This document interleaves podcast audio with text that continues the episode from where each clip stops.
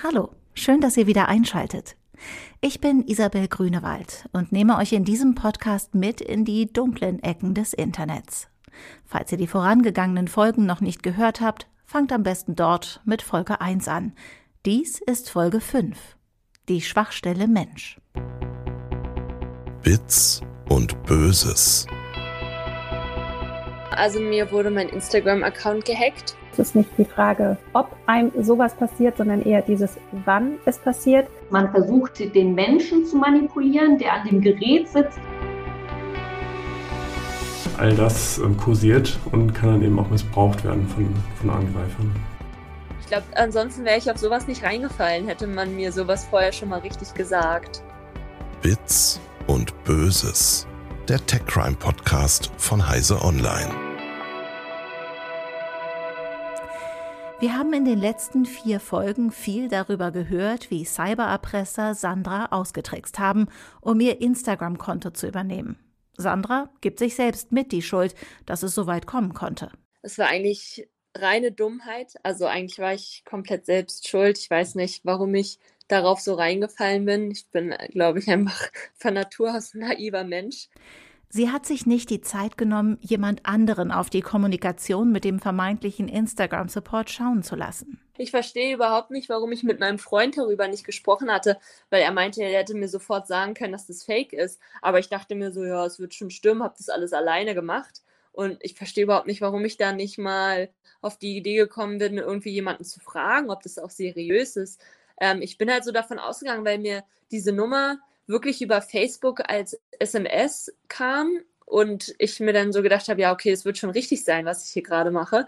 Und als ich dann diese ganzen Follower auf einmal bekommen habe, was alles wirklich nur so Bots waren, also es waren keine richtigen Follower, habe ich gemerkt, okay, jetzt habe ich irgendwas falsch gemacht. Und auch wenn sie anderen davon erzählt, ist die Reaktion häufig. Wie kann man eigentlich so blöd sein und darauf reinfallen und dann noch diese diese Sicherheitsnummer, die man aufs Handy geschickt bekommt, wie kann man die denn weitergeben? So haben natürlich meine Freunde auch reagiert und sich nur so gedacht, ach, das ist schon wieder so richtig typisch. Kein Wunder, dass sie nicht zur Polizei gegangen ist, um Anzeige zu erstatten. Habt ihr auch schon mal den Ausdruck die Schwachstelle Mensch gehört? Er drückt aus, dass wir, die Nutzer, den Internetverbrechern Tür und Tor öffnen. Die ganze Rhetorik um Social Engineering Fälle herum ist geprägt von der Scham der Opfer. Ihnen ist peinlich, dass bei ihnen eingebrochen wurde. Sie waren ja quasi selbst schuld, weil das Passwort so einfach war oder weil sie auf die Masche reingefallen sind.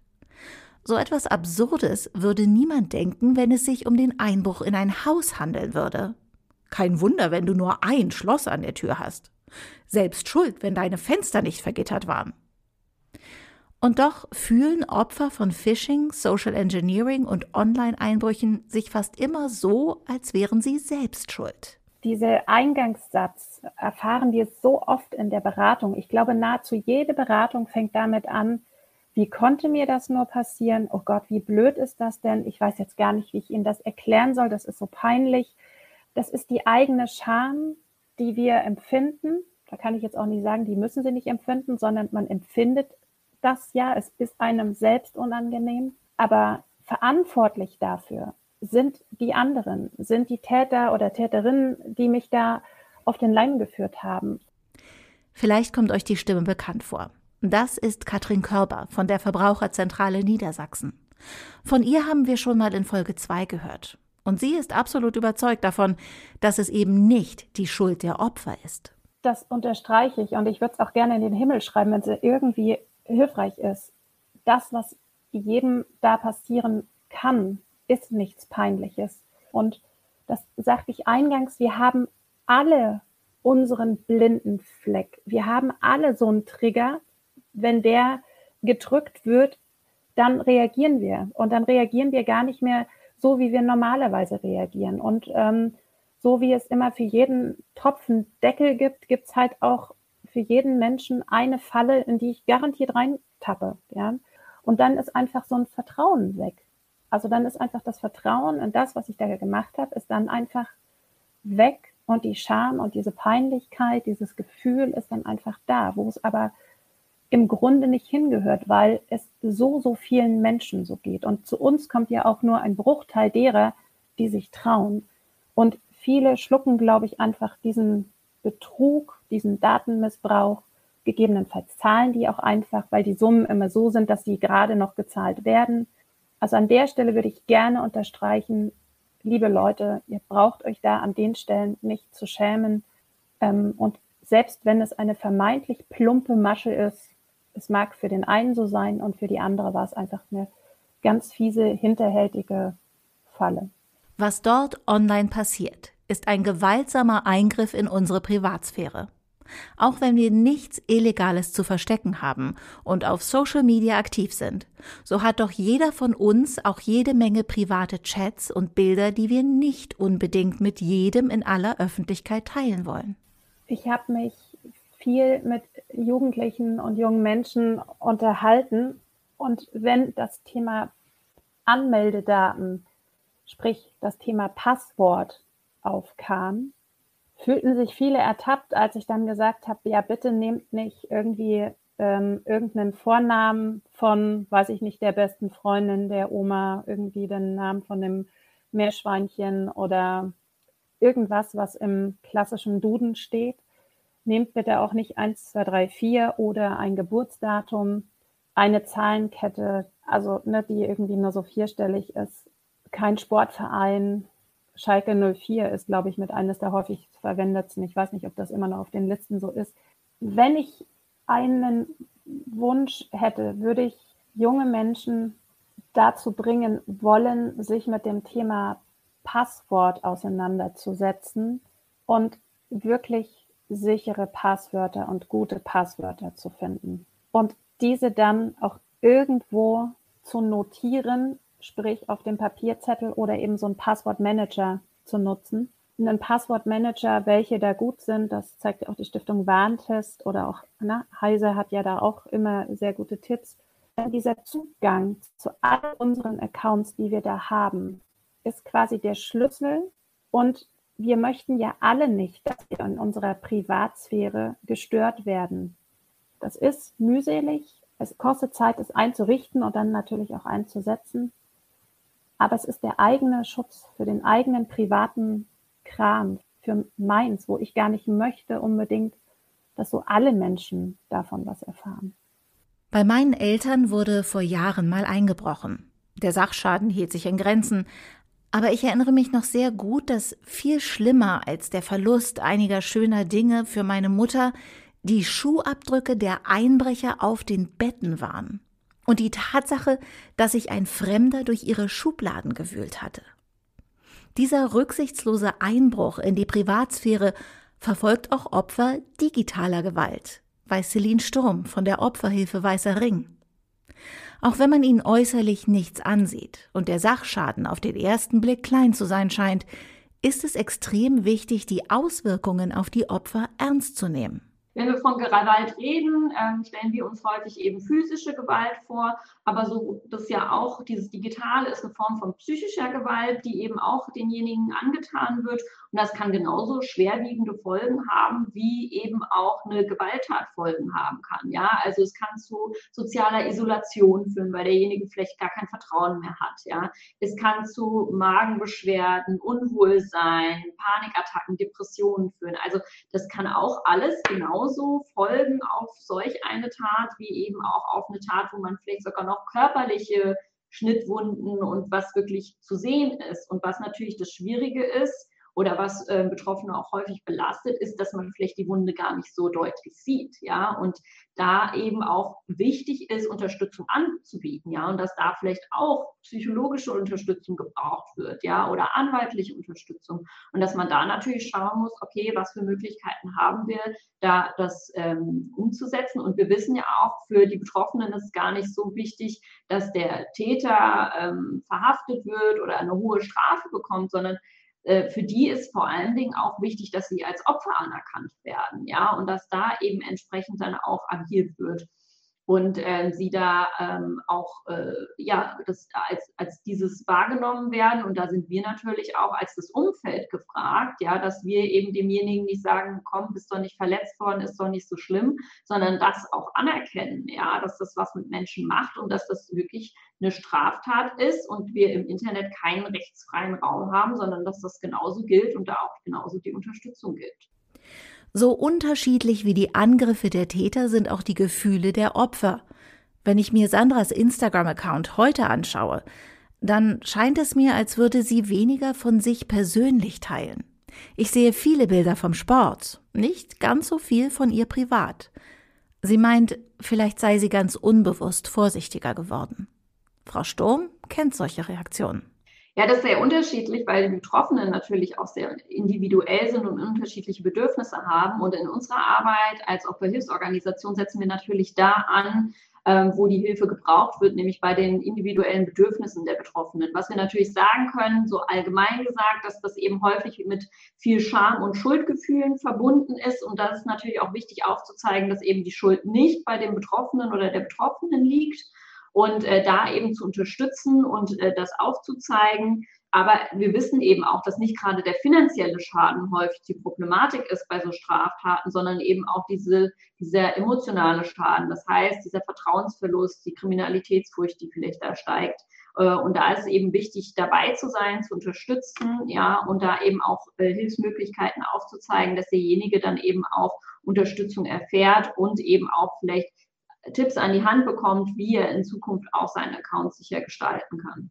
Und wir sollten andere vielleicht nicht zu schnell für ihre Leichtgläubigkeit verurteilen, denn es kann jeden treffen. Ich sage immer, wenn ich über gerade so Betrugsmaschen rede, weil wir auch häufig zu Telefonbetrug, also falscher Polizist oder ähm, falsche Microsoft-Mitarbeiter und sowas immer spreche und da auch äh, mich viel mit auseinandersetze, ähm, aber auch bei diesen Internetbetrugsmaschen. Äh, ich beschäftige mich damit ja wirklich so acht bis zehn Stunden am Tag und ich würde sagen, äh, jeder kann Opfer von so Betrugsmaschen werden, weil die werden immer gewiefter. Die sind sehr ausgebildet, gerade am Telefon, wo die auch sehr gute Gesprächsführungstechniken haben und da eben auch so ein bisschen äh, die Psychologie nutzen äh, und da die Hilfsbereitschaft einfach von den Menschen ausnutzen. Und so ist es im Digitalen eben auch. Die sind sehr gut gemacht, die sind inzwischen auch sehr gut ge gefaked. Ähm, es gibt ja auch tausende von Möglichkeiten, sei es mit Deepfakes oder sonstigen.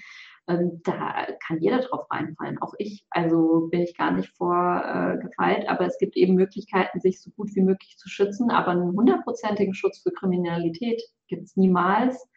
Ähm, deswegen ist es ja so wichtig, dass man eben darüber aufklärt und sensibilisiert, weil man kann die Tatgelegenheit halt schon reduzieren insgesamt aber sie bleibt bis zu einem gewissen Grad natürlich immer bestehen. Und wir sind ja auch immer in, in diesem Zwischenfeld zwischen einerseits wollen wir aufklären und sensibilisieren, aber jetzt keine Kriminalitätsfurcht erzeugen, weil das auch wieder dazu führt, dass ich viel, dass ich mich vielleicht sozial isoliere, ja. Und wenn ich sozial isoliert bin, habe ich wieder eine, auch wieder äh, kann das passieren, dass dann eben Betrüger auf mich aufmerksam werden und ich dann gar nicht so die Möglichkeit habe, mich vielleicht mit wem anders auszutauschen und eben dann äh, auch die Möglichkeit habe zu erkennen, dass ich vielleicht Opfer eines Betruges geworden bin. Ja, und das sind alles so Faktoren, die da mit reinspielen. Und deswegen würde ich sagen, es kann jedem, jederzeit passieren, aber wir haben Möglichkeiten, das eben auch nochmal zu reduzieren. Und da ist, glaube ich, unser Anliegen auch drin, Tatgelegenheiten zu reduzieren und eben Menschen Informationen an die Hand zu geben, dass sie sich selber schützen können,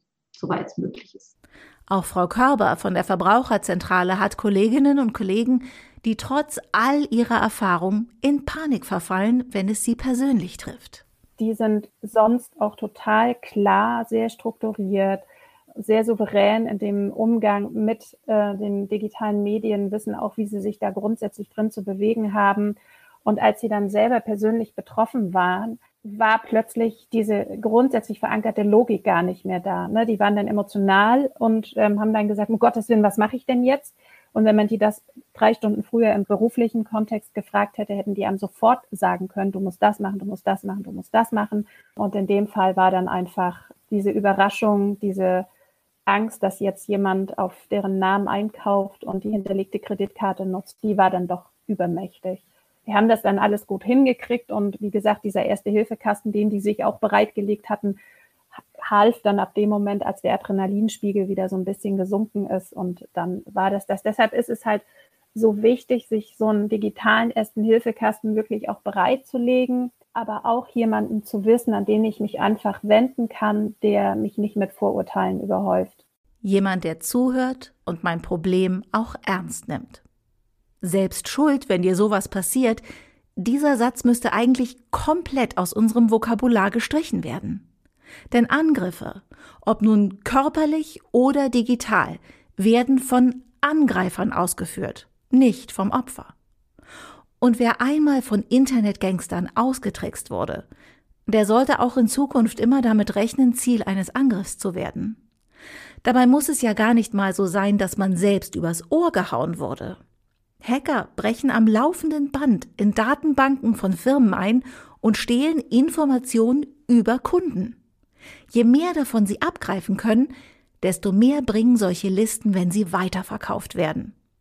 Und da niemand davor sicher sein kann, habe ich mal mit meinem Kollegen Ronald Eikenberg aus dem Security-Ressort des Computermagazins CT geschaut, ob und welche meiner privaten Daten vielleicht schon kompromittiert sind. Ronald hat als Journalist und Security-Experte Zugang zu einer speziellen Seite. Ja, das ist äh, insbesondere für Fachpublikum, also für Sicherheitsforscher, für Universitäten auch und äh, die indexiert sehr viele öffentliche Datenquellen, äh, also das ganz normale Internet, aber eben auch Darknet-Leaks und, und, Daten, die im Darknet gehandelt werden, also gestohlene Zugangsdaten, äh, persönliche Daten, also Adressen, Zahlungsdaten etc. Und äh, macht sie halt sehr einfach zugänglich für jeden im Prinzip, aber jeder äh, normale Nutzer, sage ich mal, sieht eben nur immer kleine Auszüge davon. Also man kann auch selber überprüfen, ob man in diesen Daten drinsteckt, sieht dann eben Suchtreffer, man sieht nicht unbedingt die Daten dann, die sind dann zum Teil geschwärzt. Wenn man dann wirklich reingucken will und ähm, Analysen zum Beispiel durchführen möchte, dann muss man ein bisschen was bezahlen ähm, oder eben Journalist beispielsweise sein, so wie wir, dann kriegt man eben auch einen Gratiszugang. Eine ganz einfache Möglichkeit für jeden von uns mal zu schauen, ob die eigene E-Mail-Adresse durch ein Datenleck von Hackern abgegriffen wurde, ist auch die Seite Have I Been Pawned. Den Link dazu findet ihr wieder in den Show Notes. Die ist nicht so detailliert wie das, was Ronald mir gezeigt hat, aber immerhin erfährt man dort, bei welchem Datenleck die eigene E-Mail-Adresse oder Handynummer abgegriffen wurde und ob vielleicht die Zugangsdaten zu einem Dienst nicht mehr sicher sind. Auch meine private E-Mail-Adresse taucht in den Listen auf, sowohl auf der Seite für Profis als auch bei Have I Been Pawned. Zum Glück war das dort aufgeführte Datenleck mir seit Jahren bekannt, so dass ich das dort abgegriffene Passwort schon längst geändert habe. Und es scheint in jüngerer Vergangenheit nichts dazugekommen zu sein. Ronald erzählte mir allerdings, dass manchen Verbrechern schon eine E-Mail-Adresse reicht, um Schaden anzurichten. Wenn du nur die E-Mail-Adresse hast, ähm, kannst du noch recht viel damit anfangen. Also es beginnt damit, dass du erstmal guckst, ähm, gibt es Accounts zu dieser Mail-Adresse und wenn ja, bei welchen Diensten. Interessant sind natürlich auch Passwörter, die dann kursieren. Das ist sehr häufig der Fall. Ähm, und es ist gar nicht mal so wichtig, wo genau die kursieren oder welchen Diensten die abgegriffen wurden, weil viele Leute das Passwort ja an mehreren Stellen einsetzen oder man zumindest davon ableiten kann, wie die Leute sich Passwörter ausdenken. Und so haben die Täter dann schon mal einen äh, Fuß in der Tür. Man kann die E-Mail-Adresse natürlich auch für Social Engineering nutzen und die Leute direkt anschreiben. Dabei gilt, je mehr man über das Ziel weiß, desto größer sind eben die Chancen, dass man das potenzielle Opfer zu irgendwas überreden kann. Ne? Da kann man zum Beispiel bei Facebook nachgucken. Teilweise findet man mit der E-Mail-Adresse ja auch die Social-Media-Accounts ra äh, raus, wo dann ganz viele persönliche Informationen stehen. Arbeitgeber, Familie, Wohnort, Hobbys und so weiter. Das kann man alles nutzen, um sich eine Geschichte zurechtzulegen und ähm, das Opfer dann auf irgendeine Weise zu linken. Also es gibt da schon diverse Möglichkeiten. Ähm, natürlich ist so eine E-Mail-Adresse erstmal nicht privat. Ne? Also die ist, letztlich teilt man die mit Leuten, man meldet sich an bei Diensten, man äh, meldet sich bei Newslettern an. Also man muss schon davon ausgehen, dass, dass die Angreifer diese Mail-Adresse kennen oder eben auch erraten. Und äh, entsprechend, also der Klassiker ist nach wie vor die, die Phishing-E-Mail, die reinkommt. Ähm, das sind dann zum Teil ähm, einfache Sachen, ne, wie ähm, Sie haben Amazon-Gutschein gewonnen oder Mediamarkt oder was auch immer Äh, oder sie müssen eben ihr Sparkassenkonto verifizieren, ihr PayPal-Konto verifizieren. Und ähm, das sind meistens dann noch so die automat automatisierten Maschen, die man leicht erkennt. Da geht es dann darum, dass das, das äh, potenzielle Opfer auf einen Link klickt und man gelangt dann eben auf eine nachgebaute Login-Seite, die eben aussieht wie die von PayPal beispielsweise. Es gibt aber auch noch viel perfidere Maschen, erzählt mir Ronald. Wie das Täter äh, im Besitz von, von E-Mails sind, die sie bei meinen Kontakten geklaut haben. Das heißt, äh, meine, die Leute, mit denen ich so hin und her maile, eine davon wurde gehackt und die Täter greifen eben das komplette E-Mail-Postfach ab und wissen eben, mit wem kommuniziert diese Person und was wurde besprochen. Und dann antworten sie zum Teil eben einfach. Na, und dann ähm, kann das sogar sein, dass das so ein, einfach eine Antwort in so einer E-Mail-Konversation ist, die sogar Bezug nimmt auf das bisherige Gespräch, wo dann aber plötzlich drin steht, ja, ruf mich mal an oder überweis mir mal eben 10.000 Euro oder sowas oder öffne diesen E-Mail-Anhang. Auch da gilt, also letztlich ist es eine Manipulation. Man muss da eben sehr, sehr skeptisch sein, wenn es darum geht, irgendwelche Dinge zu befolgen. Ähm, wenn man bemerkt, dass äh, der Gesprächspartner versucht, äh, auf irgendwas, äh, also dass er auf irgendwas hinaus möchte, dass ich irgendwas mache. Das ist dann sehr häufig Social Engineering und da muss ich dann eben verifizieren, überprüfen, ähm, ist die Person wirklich die, für die sie sich ausgibt. Und das ist in der Regel ganz einfach mit einem Telefonanruf unter einer Rufnummer, die ich zuvor auch schon hatte natürlich. Einfach mal nachfragen, ja, bist du das wirklich? Was hat es damit auf sich? Bevor man dann da so blind in die Falle tappt. Je mehr die Kriminellen also über mich wissen, desto einfacher ist es für sie, einen sehr gut auf mich zugeschnittenen Angriff zu starten.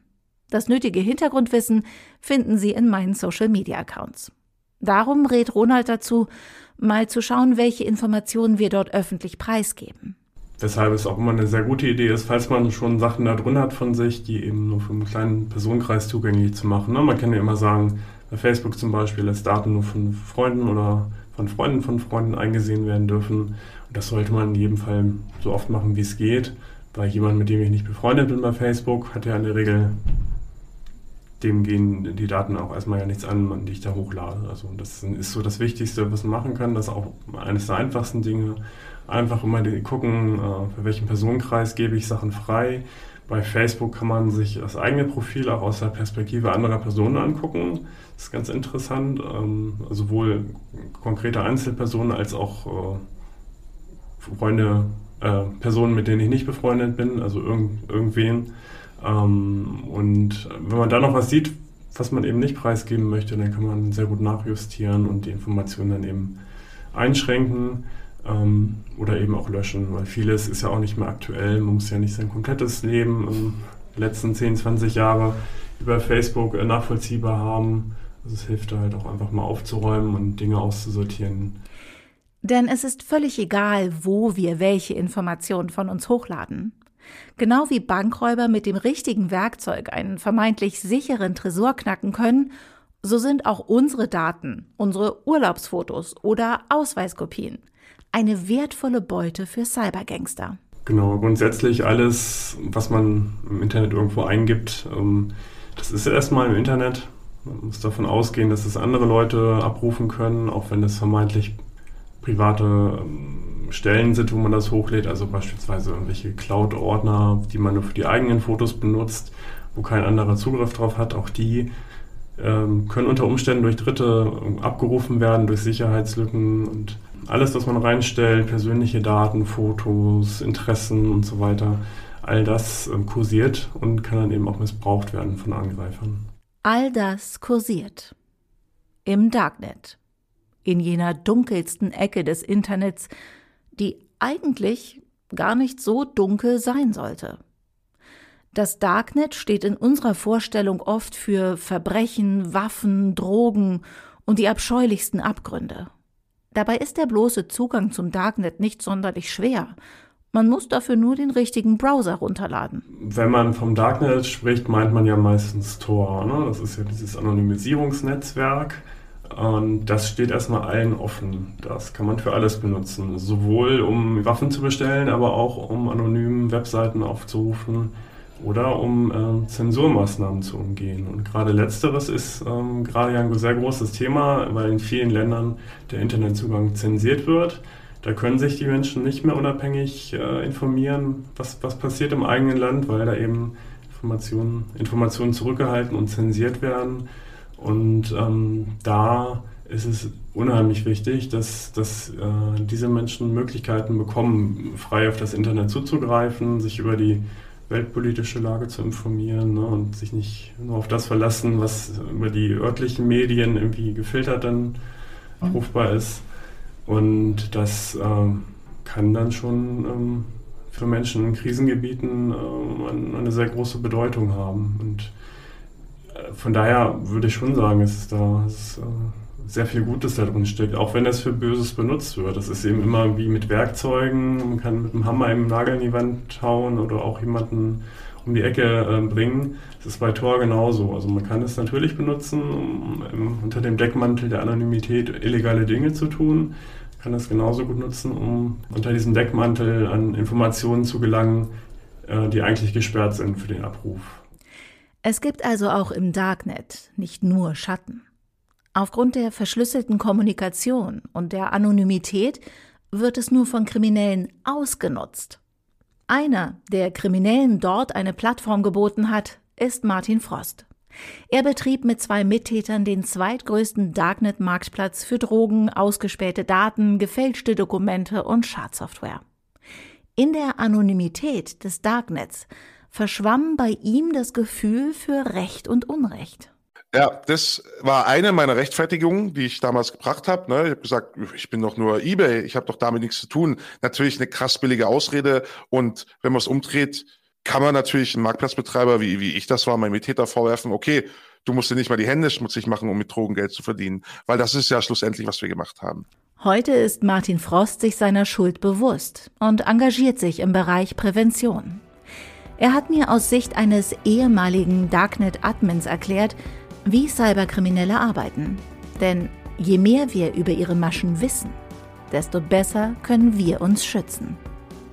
Das Interview hört ihr in der nächsten Folge, unserem Staffelfinale. Bits und Böses, der Tech Crime Podcast von Heise Online, wurde produziert von mir, Isabel Grünewald. Redaktion Marie-Claire Koch von Heise Online, Ronald Eikenberg von der CT und ich. Coverdesign Johannes Börnsen. Titelmusik Mora von Driven by Clockwork.